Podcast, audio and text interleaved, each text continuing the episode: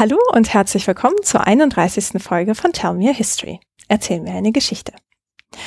Heute schauen wir uns die erste Weltausstellung in London im Jahre 1851 an und das aus Sicht eines osmanischen Reisenden.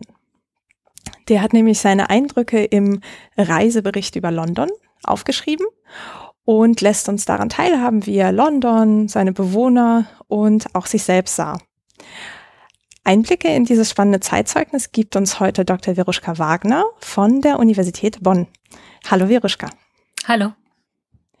Veruschka, du bist Postdoktorandin am Institut für Orient- und Asienwissenschaften und hast ein Forschungsprojekt im DFG Schwerpunktprogramm Transautomanica. Was machst du da genau? In dem Projekt möchte ich gerne herausfinden, wie Sklaven im Osmanischen Reich und insbesondere Sklaven aus der Schwarzmeerregion oder aus dem Balkan sich in die Gesellschaft mit eingebracht haben, wie sie diese mitgestaltet haben. Und ähm, ich möchte gerne herausfinden, wie die soziale Mobilität der Sklaven aussah. Mhm. In einem bestimmten Jahrhundert? Ja, es ist das 17. Jahrhundert und ich gucke mir auch nur Istanbul an. Okay. Das heißt, zu der Zeit gab es auf jeden Fall noch Sklaven. Ja. Mhm. Ja, wäre auf jeden Fall auch noch eine spannende Folge, wenn du dann fertig bist. ähm, und ist so das 17. Jahrhundert und dieses Thema der Sklaverei was Neues für dich? Das ist für mich neu, ja. Damit habe ich mich jetzt extra für mein momentanes Projekt befasst. Davor war ich eher im 19. Jahrhundert unterwegs und mehr auf Historiografie und Reiseberichte fokussiert. Ja. Und äh, was für einen Hintergrund hast du eigentlich, also akademisch? Ich bin Islamwissenschaftlerin. Das hatte ich im Haupt- und Nebenfach. Und zusätzlich bin ich noch Übersetzerin für Türkisch. Und nebenbei habe ich noch die Sprachen Arabisch und Persisch gemacht. Ja. Und was übersetzt du so? Ähm, momentan übersetze ich immer nur das, was ich brauche für meine wissenschaftlichen Arbeiten, also Texte aus dem Osmanischen. Und früher war ich aber tatsächlich auch als Übersetzerin tätig für Zeitschriften oder wissenschaftliche Artikel auch. Das hatte ich nebenbei gemacht während des Studiums schon, aber dafür habe ich jetzt leider keine Zeit mehr. Hm, ja, klar. Also mit einem Hauptberuf ist das auch ein bisschen schwierig. Also das heißt, deine Hauptquellensprache ist Türkisch oder Osmanisch? Genau, Osmanisch, ja. Ja, und du hast ja gesagt, dass so deine Schwerpunkte eher so in der Geschichtsschreibung waren. Wie bist du dann damals auf diesen Reisebericht gekommen, den wir uns heute anschauen? Es gab bei uns am Institut eine Gruppe, die sich mit Reiseberichten beschäftigt hat und die wollten einen Sammelband rausbringen und haben mich gefragt, ob ich nicht mitmachen möchte. Und ein Kollege hat mir dann gezeigt, was es so für osmanische Reiseberichte über Europa gab, die zugänglich waren. Und dabei bin ich dann auf diesen London-Reisebericht gestoßen und fand den eigentlich ganz amüsant und wollte mich ein bisschen näher damit beschäftigen. Ja.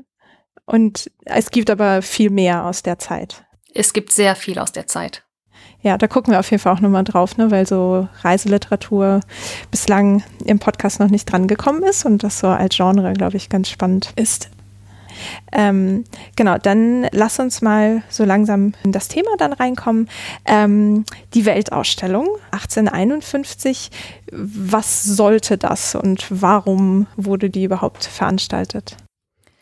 Also die Weltausstellung in London 1851 sollte in erster Linie dazu dienen, zu zeigen, welche Güter und Produkte es in den unterschiedlichen Ländern gab. Und sie sollte auch dazu dienen, die Länder miteinander zu vernetzen. Es ging darum, dieses Freihandelsabkommen ähm, durchzusetzen und den Handel international zu vereinfachen. Hm, okay. Und die Initiative ging vom britischen Reich aus?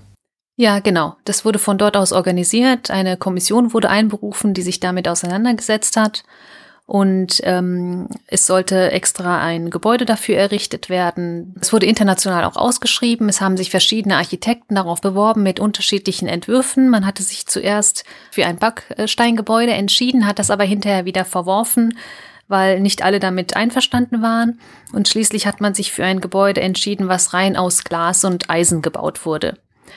Ähm, das wurde innerhalb von sechs Monaten im Hyde Park fertiggestellt und ist unter dem Namen Crystal Palace in die Geschichte eingegangen. Mhm. Und Glas und Metall, um so diese Industrialisierung zu repräsentieren? Ja, genau, das waren die damaligen Materialien, die Verwendung fanden in neuen Gebäuden, genauso wie auch der Eiffelturm in Paris. Und das war ein Zeichen der damaligen Technik und des Fortschritts. Mhm. Das war ein sehr großes Gebäude das über mehrere Etagen errichtet wurde.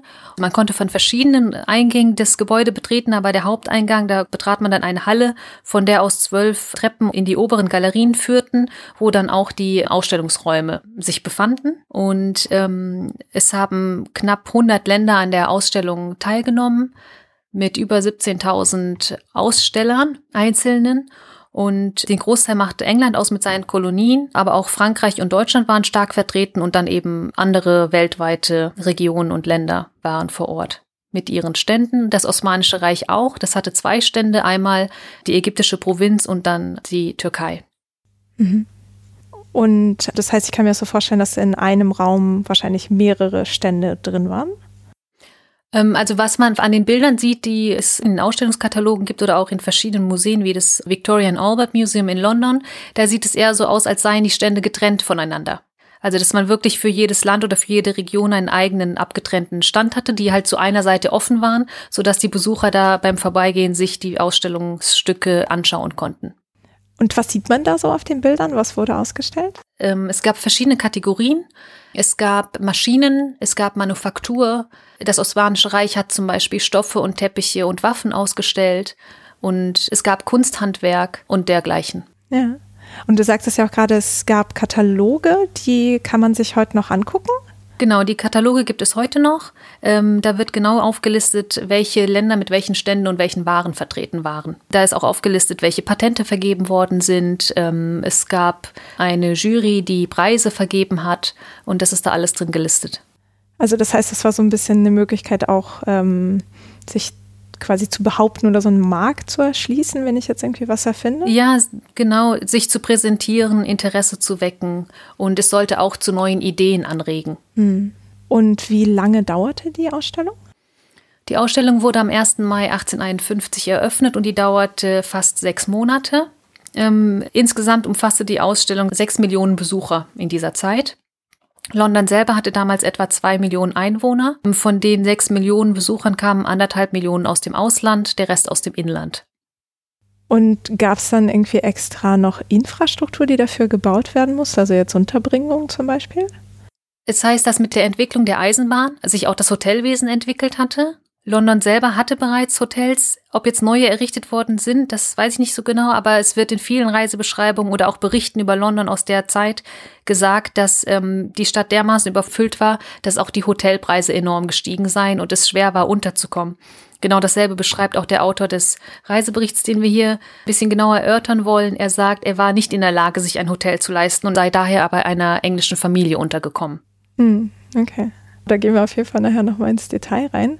Ähm, und was jetzt so den Zugang zu der Ausstellung angeht, hätte ich da so als quasi Otto-Normalbürgerin reingekonnt? Es gab drei verschiedene Kategorien äh, Tickets, die waren gestaffelt und im ersten Monat waren tatsächlich nur die Aristokraten und das Großbürgertum zugelassen und erst am Ende des Eröffnungsmonats wurden die Tore für weitere Schichten dann geöffnet zu billigeren Preisen. Mhm. Und umfasste Aristokratie jetzt in diesem ersten Monat englische Aristokratie oder hätten dann auch ausländische irgendwie noblen Eintritt bekommen? Das weiß ich gar nicht, ob auch Ausländer daran beteiligt waren, aber ich vermute schon. Hm, okay. Also das heißt, das war schon so ein Publikumsmagnet auch. Das war ein Publikumsmagnet und auch im Umfeld dieser Ausstellung wurde ganz viel in England gemacht. Also es wurden so eine Art Kirmesse geschaffen und sehr viel Unterhaltungsprogramm auch für die Besucher. Der Autor des Reiseberichts schreibt halt auch von verschiedenen Theatern, wo es Aufführungen gab oder von anderen Parkanlagen, bei denen man sich vergnügen konnte. Und ähm, ich denke schon, dass diese Ausstellung die Entwicklung Londons stark mitgeprägt hat in dieser Zeit. Mhm. Ja, ist auch eine ziemlich lange Zeit, dann so ein halbes Jahr kann man schon ganz schön was auf die Beine stellen. ein halbes Jahr und der Besucherstrom ist wohl nicht abgerissen. Also es war ständig eine ganz hohe Anzahl an Besuchern täglich. Ja. Mm, bevor wir dann in das eigentliche, den Reisebericht reingehen, kannst du uns vielleicht noch so eine Idee geben? Also ähm, Reise Beschreibungen oder Berichte gab es die vor 1851 jetzt im Osmanischen Reich zum Beispiel schon oder war das jetzt so was total Neues? Die gab es, die haben sich entwickelt im 19. Jahrhundert, gemeinsam mit dem Interesse am Westen und an Europa. Also ähm, im Zuge der Reformbestrebungen im Osmanischen Reich stieg auch das Interesse und auch die Möglichkeiten, Europa zu besichtigen. Es war besonders die Elite, die sich damals auf den Weg machen konnte, um Europa zu erkunden. Und ähm, natürlich mit der steigenden Anzahl von Reisenden stieg auch die Anzahl der Reisebeschreibungen. Das wurde zu einem beliebten Genre. Man sagt, es hat sich entwickelt aus den Gesandtschaftsberichten, die es schon seit Jahrhunderten gab. Aus diesem offiziellen Schreiben wurde dann eher dieses informative, unterhaltende Genre herausgearbeitet. Und es gibt sehr viele Reiseberichte, osmanische, aus dem 19. Jahrhundert, vermehrt in der zweiten Hälfte. Nicht nur über Europa, sondern auch andere Regionen wie Indien oder der Sudan. Ist, da gibt es einen ganz bekannten Reisebericht. Ja. Und was erleichterte das Reisen in der Zeit? Die technologischen Errungenschaften natürlich, die Eisenbahn, die Dampfschifffahrt, die schon zu Beginn des 19. Jahrhunderts ihre Fahrten aufnahm. Dann ähm, 1825 wurden die ersten Eisenbahnstrecken verlegt in England. Und es wurden Reiseunternehmen geschaffen. Thomas Cook zum Beispiel hat 1845 seine erste Vergnügungsfahrt hat er angeboten von Leicester nach London. Und dieses Netz hat sich extrem rapide ausgebildet im 19. Jahrhundert. Dadurch konnte man schneller reisen, man konnte bequemer reisen, einfacher reisen. Es wurde günstiger und ähm, zugänglicher für viele Leute. Mhm. Und diese Reiseberichte, hast du gesagt, die waren auch unterhaltend, aber die haben auch wahrscheinlich praktische Informationen vermittelt oder wie kann ich mir das vorstellen? Genau, wir haben das oft bei den osmanischen Reiseberichten, dass sie sehr informativ fahren und dass sie Ratschläge beinhalten, Tipps für spätere Reisende, so dass einem das Gefühl kommt, man hat eher eine Mischgattung dort vor sich liegen, ein Reisebericht mit Reiseführer. Also es ist immer, dass die Reisenden ihre Leser ansprechen und sie gezielt darüber informieren, auf was sie achten müssen, wenn sie selber mal diese Region oder die Stadt bereisen wollten. Ja. Das heißt, es war auch zu dem Zeitpunkt schon aus dem Osmanischen Reich heraus möglich, irgendwie als Einzelperson zu reisen? Ähm, der Autor des Sehat Name Londra, des London-Reiseberichts, schreibt, dass er als einziger Osmane nach London, also nach Southampton, bis wohin ihn das Schiff gebracht hatte, gereist sei. Also es scheint möglich gewesen zu sein. Die meisten Reisenden wurden gesandt als Studenten oder als Ärzte oder als Diplomaten. Also die sind mit bestimmten Aufträgen losgeschickt worden. Da können wir vielleicht später auch nochmal auf den Autor des Seat Melonja eingehen, was wohl seine Beweggründe waren. Ja. Dann lass uns mal in das Werk gehen. Also das heißt Seat Name Londra. Was bedeutet das übersetzt? London-Reisebericht. Okay. Also sehr geradlinig und klar. Genau. ähm, und du hast gerade angedeutet, dass man gar nicht so genau weiß, wer der Autor war. Ist das richtig? Ja, der Autor ist anonym. Also der hat seinen Namen nicht preisgegeben. Das Werk selber wurde ein Jahr nach der Ausstellung, also ein Jahr nach seinem Besuch, in der Zeitung Jairide Havadis in Teilen veröffentlicht, und zwar in Fortsetzung. Und es war ein Merkmal dieser Zeitung, dass die meisten Autoren anonym blieben. Und das kann sein, dass das das Kriterium dafür ist, dass er seinen Namen nicht preisgibt. Das hatte zur Folge, dass er sehr offen über viele Dinge berichtet hat, weil es ja nicht auf seine Person dann zurückzuführen war. Und ähm, von dem Autor selber erfahren wir nur die Dinge, die er über sich selber sagt, und das ist nicht viel. Wir erfahren, dass er des Arabischen mächtig ist, dass er Französisch kann und wie gesagt, dass er als einziger Osmane wohl auf dem Schiff war, das nach Southampton gefahren ist. Und ähm, wirklich mehr erfahren wir dann über ihn nicht. Manchmal gibt er Auskunft darüber, was andere über ihn gesagt oder gedacht haben, dass er ein sehr feiner und vornehmer Mann gewesen sei, aber wirklich mehr erfahren wir nicht. Es gibt Spekulationen, dass es sich um einen gewissen Suleiman gehandelt haben soll, ein Student, der mit zwei weiteren Studenten nach London geschickt wurde, um auf der Ausstellung eben Wissen über bestimmte Technologien zu erwerben und sozusagen als Spion dort tätig war. Aber die Einschätzung teilst du nicht? Das kann sein, also das ist durchaus möglich, aber ich kann das jetzt nicht bestätigen. Hm. Ja, der schreibt wahrscheinlich auch nicht, ich bin ein Spion und äh, genau. ja, ja. ja, okay. Ähm, und mit Arabisch und Französisch stelle ich mir es ein bisschen schwierig in London vor. Schreibt er irgendwas dazu, wie er das gemacht hat, dass er mit den Leuten kommuniziert hat?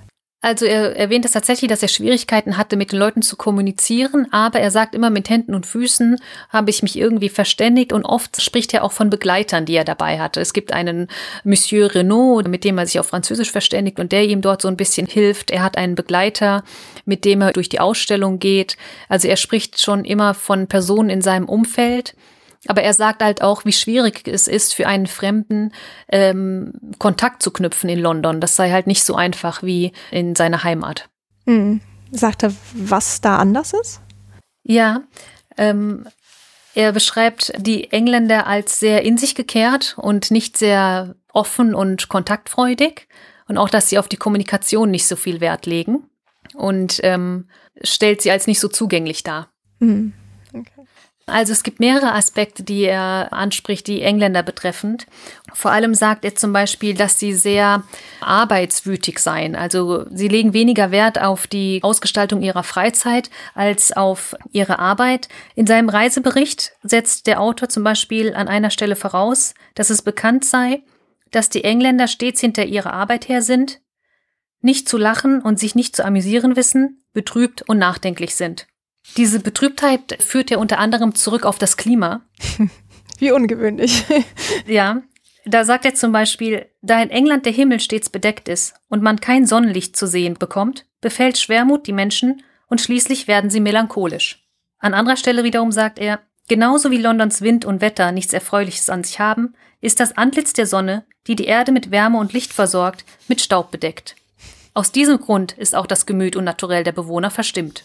Also er sagt, dass sie sich nicht zu amüsieren wissen und dass sie hinter ihrer Arbeit herhasteten und dass sie in ihrer Freizeit nicht wirklich wissen, was sie miteinander anfangen sollen. Ja. Andererseits sagt er wiederum, dass sie dadurch, dass sie so strebsam sind, sich stets weiterbilden, in Clubs gehen, um sich neues Wissen anzueignen. Und das zeigt auch, wie ambivalent eigentlich die Darstellung der Engländer ist, weil er einerseits ihre Vorteile hervorhebt und andererseits aber auch ihre Nachteile. Also es schwingt immer ein Teil Bewunderung und ein Teil auch Missachtung in seinem Bericht. Hm, ja.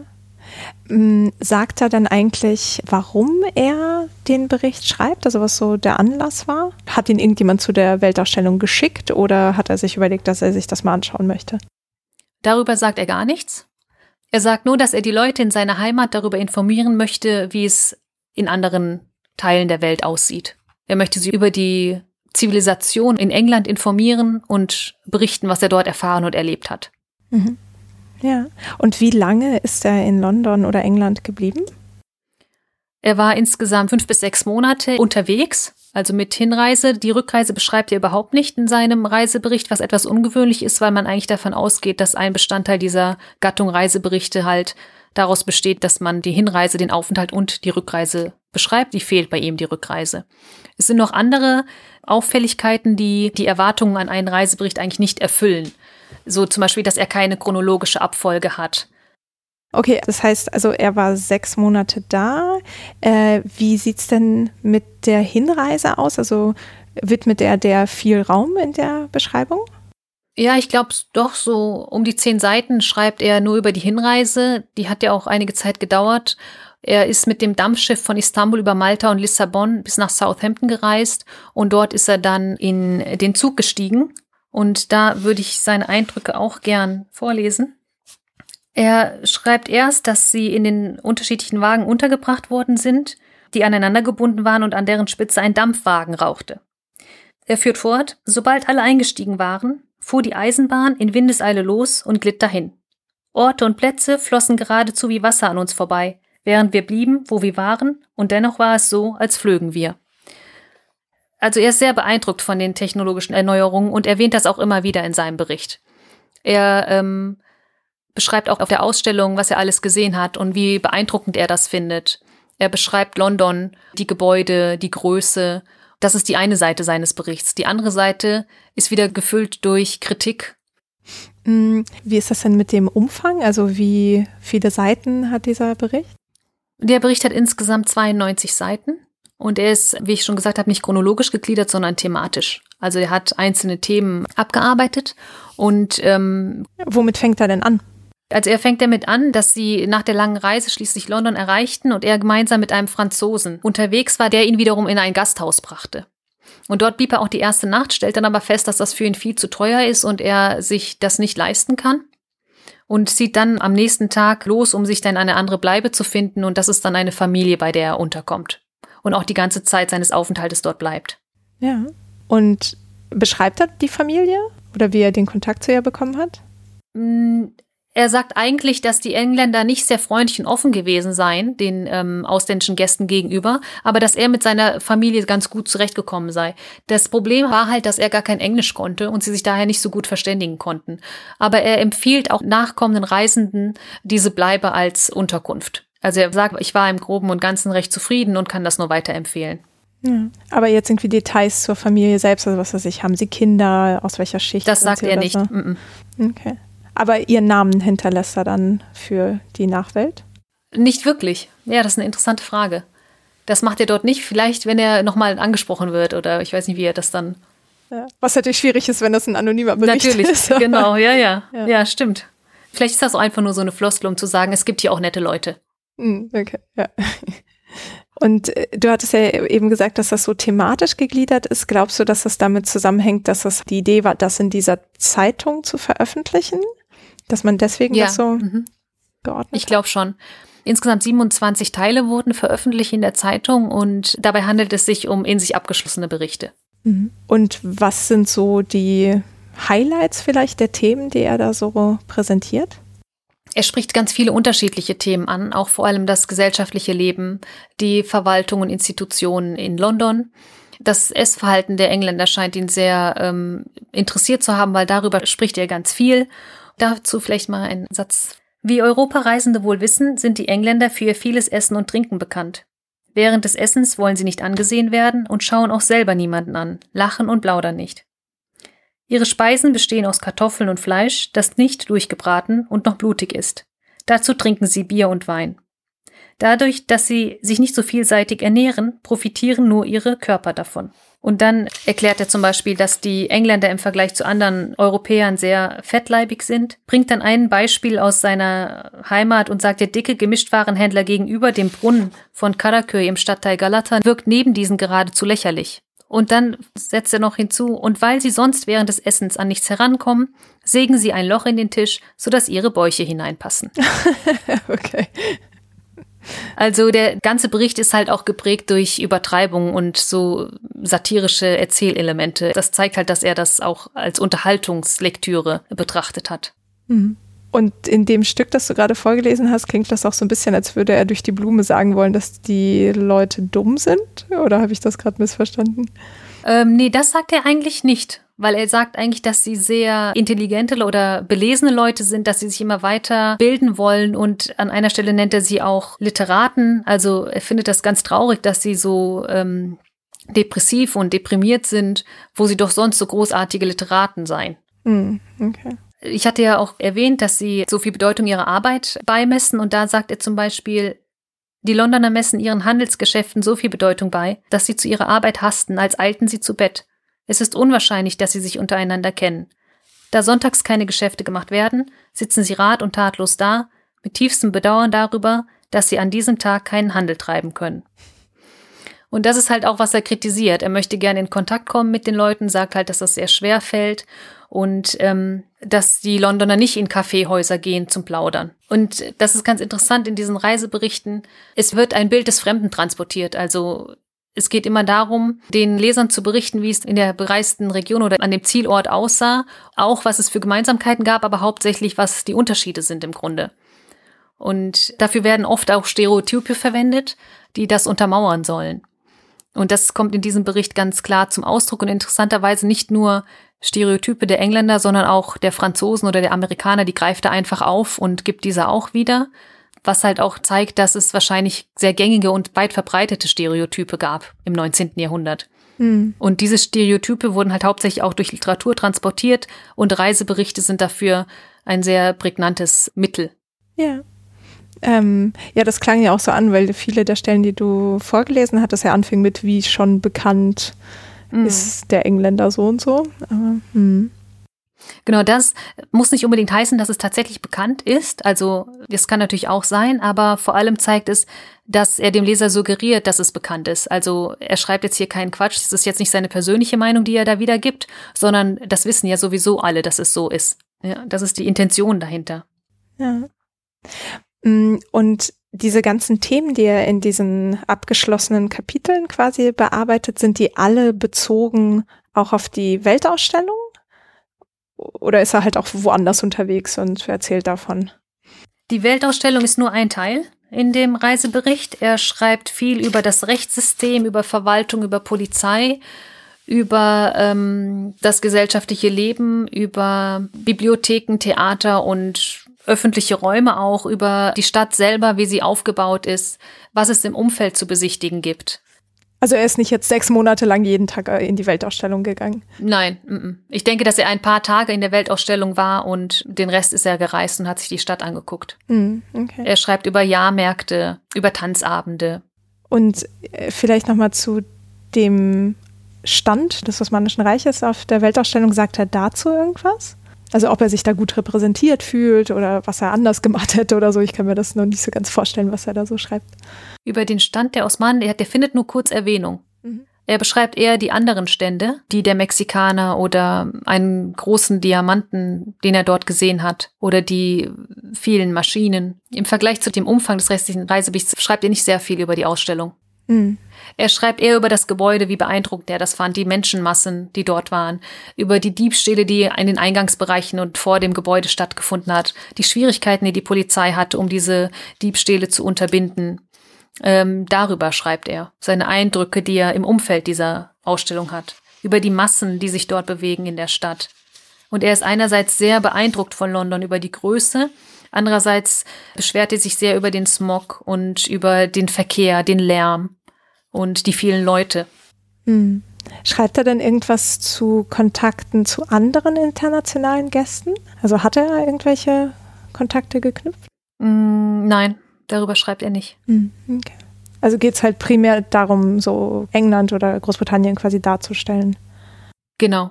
Es ging um die Engländer und England. Ich habe jetzt hier gerade noch eine Passage, wo er das erste Mal in die Ausstellung geht. Mhm. Ähm, nach dem Erhalt unserer Tickets und eines Übersichtsplans, also er ist da mit seinem Begleiter unterwegs, gingen wir hinein. Ich wusste nicht, wohin ich schauen sollte, so dass mein Kopf sich drehte und ich so verblüfft war, dass ich aufgrund meiner Verwirrtheit sogar meinen Reisebegleiter verlor.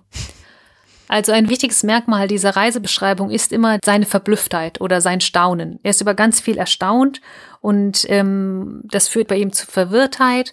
Er bewundert viele Sachen oder er ist auch verwundert und das ist so ein Motiv, was immer wieder auftaucht.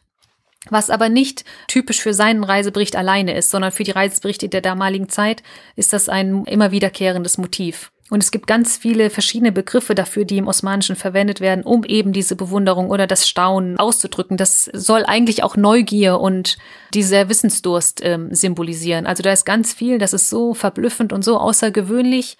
Und das soll vielleicht auch den Leser ein bisschen reizen. Mhm. Das ist eine Sache in diesen Reiseberichten. Motiv des Staunens kann man das nennen oder Aspekt der Neugier.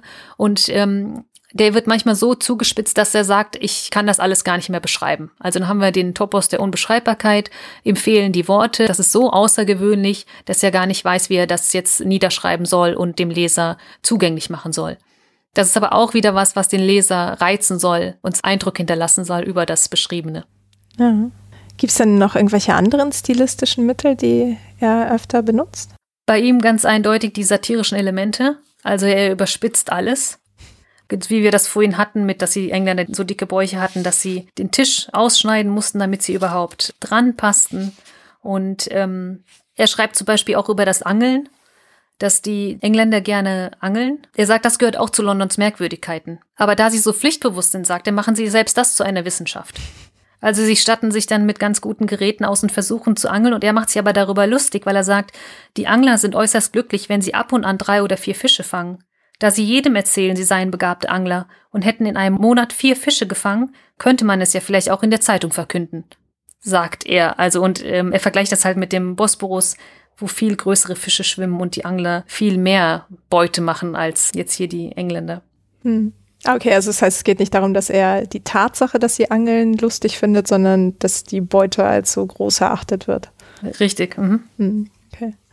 Ja, ich musste auch automatisch an die Angler an den Brücken oder halt in Istanbul denken und das war so, ja, das macht ja. man da doch auch, okay. Äh, du hattest auch am Anfang noch irgendwie gesagt, dass er aufgrund seiner Anonymität sehr offen über bestimmte Sachen sprechen kann oder spricht.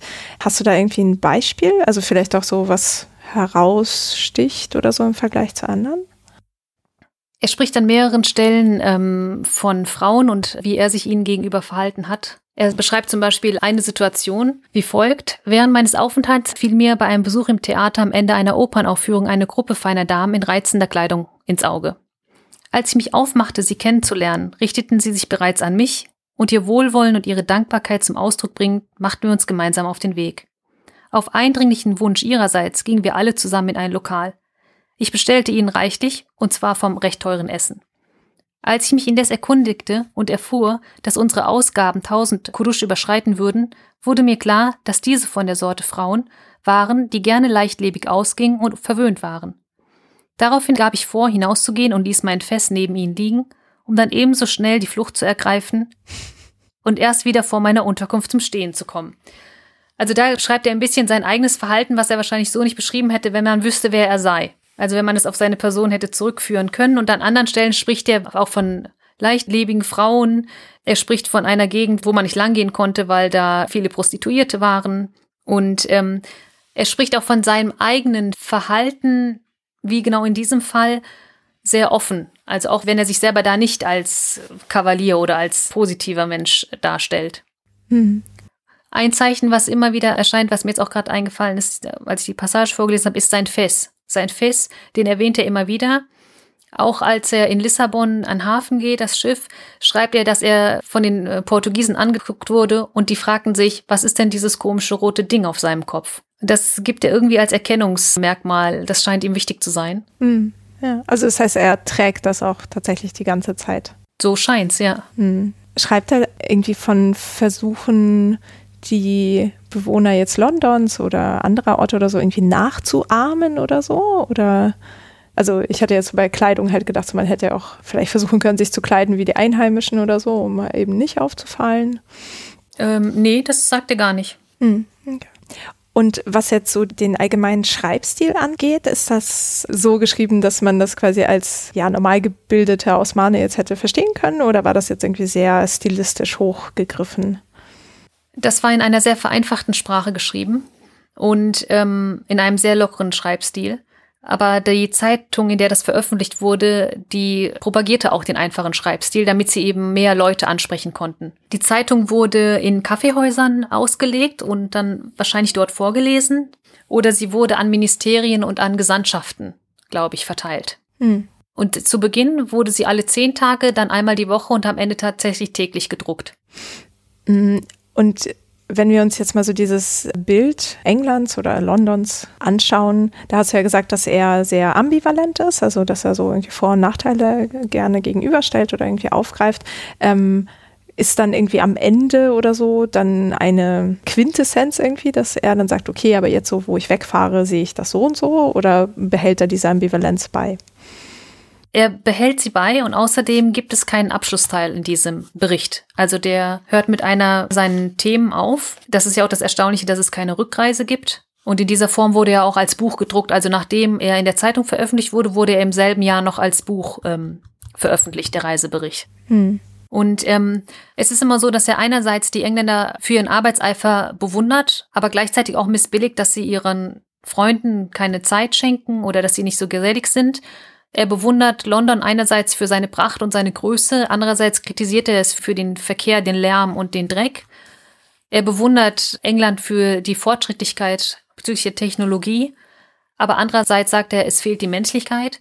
Und er sagt, er möchte eigentlich, glaube ich, zeigen, dass, was die Engländer als Zivilisation angeht, sehr fortgeschritten seien, aber dass sie, was den menschlichen Aspekt angeht, ähm, er versucht halt trotzdem, das Osmanische Reich oder seine Gesellschaft nicht klein zu reden, sondern in anderen Aspekten wiederum sagt er, haben wir mehr zu bieten. Mhm. Also einerseits sagt er zum Beispiel, die besagte Bevölkerung hat eben nicht das Bedürfnis, wie andere Stadtbewohner in Kaffeehäuser zu gehen und nach treuen Freunden oder Gleichgesinnten zu suchen. Und an anderer Stelle sagt er, sie zeichnen sich gegenüber ihren Freunden und Bekannten jedoch nicht wie wir mit Aufrichtigkeit, Freundschaft und Brüderlichkeit aus.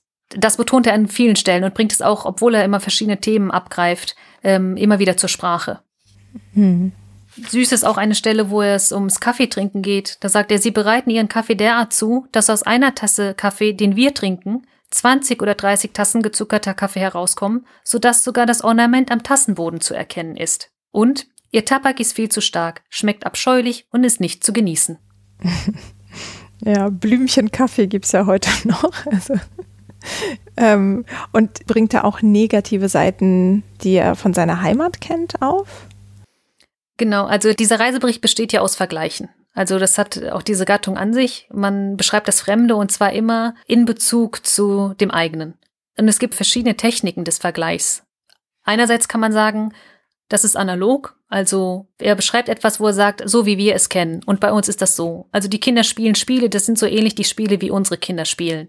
Oder er sagt, die Entfernung ist so weit wie Edirne nach Istanbul. Der Turm ist so zweimal der Feuerturm in Istanbul. Das gibt's aber nicht so oft und das ist einfach nur, um dem Leser einen Maßstab an die Hand zu geben oder ihn halt abzuholen in seiner eigenen Kultur. Dann gibt's noch zwei andere Techniken. Die eine ist, dass man einfach ähm, mit negativen Stereotypen das besichtigte oder bereiste Land beschreibt und die dortige Kultur. Also er sagt, sie sind so fettleibig und sie ernähren sich nicht gesund. Und eine weitere Technik ist aber, das ist die reziproke Argumentation. Man stellt etwas positiv oder negativ dar, um indirekt eigentlich auf die eigene Kultur zu verweisen. Hm. Und das macht er sehr oft. Also er stellt ganz oft England als negativ dar und im Gegenzug möchte er eigentlich sagen, das machen wir ganz toll. Direkt kritisiert er die Osmanen nie oder die osmanische Gesellschaft, aber indirekt macht er das, indem er die Engländer positiv darstellt. Er sagt zum Beispiel, er spricht von einem Brand, da geht ja auch viel ein, es brennt viel in London. Und er beschreibt dann die ähm, Feuerwehr und neue Erfindungen, was Feuerlöscher angeht und dass es dort auch ein Patent gab. Und er sagt, bei Brandfällen kommt es hier nicht vor, dass sich alle versammeln, um die Wasserpumpe drängen und Wasserträger Wasser herbeibringen, so wie wir es kennen. Also in indirekter Form kritisiert er die Gesellschaft daheim. Ah, okay, also das heißt, er sagt, die machen das schon effizienter irgendwie in London? Genau, hm. genau. Und was jetzt diese zivilisatorischen, äh, nenne ich das jetzt mal, Aspekte angeht, also wofür auch die Weltausstellung war, sagt er irgendwie, was weiß ich, wir sollten auch danach streben, diese Art von Industrialisierung oder so zu erreichen? So direkt sagt er das nicht. Er nennt halt ganz viele Beispiele und sagt auch, wie toll das ist und wie effektiv das alles ist, aber er fordert jetzt nicht dazu auf, das auch denen gleich zu tun, weil er ja gleichzeitig sie auch kritisiert in anderen Bereichen. Aber er bewundert schon den Stand der Zivilisation und möchte darüber informieren. Und er sagt auch am Anfang seines Reiseberichts, ich reise jetzt dorthin, wo die Zivilisation am ausgeprägtesten ist, wo sie am höchsten ist. Ja, okay. Und er sagte ja, er sei der einzige Osmane jetzt auf dem Schiff gewesen, mit dem er unterwegs war. Ähm, ist er auch der einzige, der über diese Weltausstellung geschrieben hat? Ähm, es gibt einen zweiten Bericht, den Europareisebericht Seat Name Europa von Mehmet Rauf, der auch über die Weltausstellung berichtet. Also der Bericht von Mehmet Rauf unterscheidet sich in dem von diesem äh, unbekannten Autor, dass es ein offizieller Bericht ist. Also er wurde wahrscheinlich im Auftrag verfasst, weil er auch mit einer Delegation unterwegs ist. Er ist wesentlich kürzer und ähm, nicht so sehr emotional geschrieben wie der London-Reisebericht. Er beschreibt Europa, also die ganze Europareise von Mehmet Rauf und ein Teil ist über London und die Weltausstellung dort. Hm. Es gibt Gemeinsamkeiten wie etwa diese Bewunderung für die Technik, aber gleichzeitig auch die Kritik und auch das Motiv des Staunens, also es wird alles bestaunt und bewundert, das kommt auch in beiden Berichten vor und auch noch in anderen Berichten, aber jetzt nicht über London. Ja. Okay, aber das heißt, das war jetzt nicht so überlaufen mit äh, osmanischen Reisenden, die darüber dann noch geschrieben hätten. Mm, nein, es gibt noch einen weiteren Bericht über die Pariser Ausstellung von 1863 von einem Selahattin Bey und er erwähnt nur die Londoner Ausstellung von 1851. Hm. Also das heißt, dieser Bericht ist dann doch schon so ein bisschen besonders hinsichtlich dessen, was er da beschreibt. Er ist besonders, ja, und auch sehr schön zu lesen und sehr unterhaltsam. Ja. Gab es irgendwas, was dich überrascht hat daran, als du daran gearbeitet hast? womit du nicht gerechnet hättest oder so? Also mich hat eigentlich überrascht, wie locker er geschrieben ist und wie offen er mit vielen Themen umgeht und ähm, dass er so amüsant geschrieben ist und dass er sich selber auch, ja, dadurch, dass er halt anonym bleibt, nicht jetzt als Held darstellt oder als allwissend, sondern eher so ein bisschen trottelig auch manchmal. Mm, okay. Ja, die Episode mit den Frauen, die er im Restaurant sitzen lässt, ist ja. auf jeden Fall ein gutes Beispiel. Mm, Du meintest ja, dass es als Buch rausgekommen ist und in der Zeitschrift. Gibt es denn seine Aufzeichnungen noch irgendwo im Original? Nicht, dass ich wüsste. Hm, okay. Es könnte also sein, dass das vielleicht noch so nachediert wurde. Ja, mit Sicherheit, ja. Und diese Edition oder die Herausgaben, sind die irgendwie einfach zugänglich? Äh, die sind tatsächlich online zugänglich. Ja, die wurden online gestellt. Im Zuge des Digitalisierungsschubs wurden sehr viele osmanische Quellen zugänglich gemacht und unter anderem halt auch der Reisebericht. Mhm. Okay. Von dem anderen Reisebericht, dem von Mehmet Rauf, gibt es bisher keine Fassung, die vollständig ist. Also da fehlen leider zehn Seiten. Mhm. Aber hier, der ist vollständig und auch zugänglich. Wobei vollständig ja auch so ein bisschen schwierig ist, wenn du sagst, dass da eigentlich ein Teil fehlt. Ne? Also wenn das Ende oder dieses Nachhausekommen also vollständig in dem Sinne, wie er es verfasst hat, weil er sagt ja, hier ist jetzt das Ende und bedankt sich noch für den Druck und verabschiedet sich, aber es ist nicht so, dass er jetzt ein zusammenfassendes Resümee gibt oder nochmal seine Rückreise beschreibt. Ja, okay. Also es war trotzdem so ein bewusstes, hier setze ich jetzt den ja. Endpunkt, Strich, womit ja, ja. auch immer man das beendet, ja. Hm. Weißt du denn irgendwas zur Rezeption? Ich weiß nicht, ob man bei Reiseberichten davon sprechen kann, aber also wurde das gelesen? Gab es irgendwie Nachahmer oder so? Ähm, zu dem Druck kann ich jetzt eigentlich gar nichts sagen. Ich weiß nur, dass als in der Zeitung veröffentlicht wurde, dass diese Zeitung in Kaffeehäusern ausgelegt wurde, dass sie an Ministerien und Gesandtschaften geschickt wurde. Die Auflage war am Anfang ziemlich klein, 150, und ist dann im Laufe der Zeit gestiegen. Aber mehr zur Rezeption kann ich auch nicht sagen. Ich kenne auch keine anderen Reiseberichte jetzt, die im Nachhinein geschrieben wurden und auf ihn verweisen, zum Beispiel. Ja. Und auch in der Wissenschaft ist er nicht so beachtet. Ah. Also es gibt eins, zwei türkische Wissenschaftler, die sich mal mit ihm beschäftigt haben. Aber es gibt halt auch Unmengen an Reiseberichten. Das ist natürlich halt auch äh, ein, ein Kriterium. Ja, Qual der Wahl sozusagen. Genau. Aber interessant fand ich, dass andere Reiseberichte auch aus der zweiten Hälfte des 19. Jahrhunderts über andere Regionen die gleichen stilistischen Merkmale aufweisen oder die gleichen Inhalte mit diesem Motiv des Staunens oder der Unbeschreibbarkeit. Oder dass der Autor dann auch versucht, natürlich sich zu rechtfertigen, also dass er einen bestimmten Wahrheitsanspruch geltend machen möchte der bei dem vorliegenden Reisebericht natürlich schwierig ist, weil er halt alles gerne zuspitzt und übertreibt. Das stellt wiederum den Wahrheitsanspruch ein bisschen in Frage oder den Wahrheitsgehalt. Aber das gibt dann wieder andere Strategien, um das ähm, nochmal zu untermauern und die sind halt in anderen osmanischen Reiseberichten aus der zweiten Hälfte des 19. Jahrhunderts auch zu finden. Mhm. Also vielleicht kann man doch von einem äh, Genre sprechen, aber das ist vielleicht nicht ganz so stark abgegrenzt, wenn man halt sieht, dass sich dann da nicht dran gehalten wird oder dass es doch Reiseberichte gibt, die abweichen davon. Ja. Mir fällt auch gerade noch ein, gibt es Bilder in diesem Reisebericht? Ähm, nein, in diesem Reisebericht gibt es keine Bilder. Weil in anderen gibt es das schon, das ist irgendwie Reiserouten oder sonst irgendwas oder Aufzeichnungen. In dem hier nicht.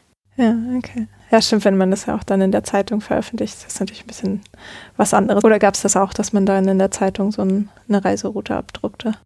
Hm, das habe ich nicht gesehen bisher. Hm, okay. Ja. Also das ist schon so ein etabliertes Genre, was er da aufnimmt, aber durch diese Anonymität und Persönlichkeit bringt er da so ein bisschen einen anderen Geschmack irgendwie rein. Richtig, ja. Hm. Ja, ich glaube, damit haben wir eigentlich einen sehr interessanten Eindruck bekommen von der Weltausstellung aus osmanischer Sicht oder aus Sicht dieses einen anonymen Autors. Hm. Hast du irgendwie noch was, was du so den Zuhörenden zu diesem Thema mit noch auf den Weg geben möchtest? Ähm, ja, noch eine schöne Passage finde ich ist, wo er Folgendes beschreibt. In London gibt es keine Brunnen, aber in jedem Haus fließt Süßwasser durch Wasserrohre. Reiche Leute waschen sich morgens und abends vor dem Zubettgehen die Hände und das Gesicht. Vor allem putzen sie sich derart die Zähne, dass diese kein bisschen schmutzig bleiben. Um anderen die Sauberkeit ihrer Zähne zu zeigen, lachen sie sehr oft unangebracht und prahlen selbst im Gespräch durch häufiges Öffnen ihres Mundes damit. Das fand ich ganz nett, diese ja. Passage. Weil die bei dir so hängen geblieben war aus dem Bericht, oder? Genau. Ja. Weil er beschreibt halt auch so schön ganz viele Details. Aber sehr unterhaltsam macht er das. Und das macht diesen Reisebericht so gut lesbar. Ja. Ist er eigentlich übersetzt in irgendeine europäische Sprache? Ah ja, mittlerweile wurde er ins Französische übersetzt. Mhm. Ja. Es gibt eine Übersetzung ins Französische und es gibt vereinfachte Transliteration oder Transkription ins Türkische. Mhm, okay. Ja, ich hatte nur gerade überlegt, wenn das so leicht zugänglich ist, dann ist das ja vielleicht so ein ganz nettes äh, Schmankerl, um sich das mal anzulesen. Also wer des Französischen mächtig ist, dem werde ich das dann verlinken. Ja, und es wäre eigentlich eine gute Idee, den mal ins Englische zu übersetzen. Für die Engländer müsste ja eigentlich recht interessant sein. Mhm. Ja, schön. Dann ähm, glaube ich, haben wir damit einen ganz guten Abschlusspunkt gefunden und Ansätze für Zuhörende, die sich damit noch weiter auseinandersetzen wollen, die können dann online gucken. Ähm, genau, dann möchte ich mich ganz herzlich bedanken für die tollen Ausführungen und die Zeit. Ich bedanke mich. Und äh, alles Gute fürs neue Projekt erstmal. Dankeschön.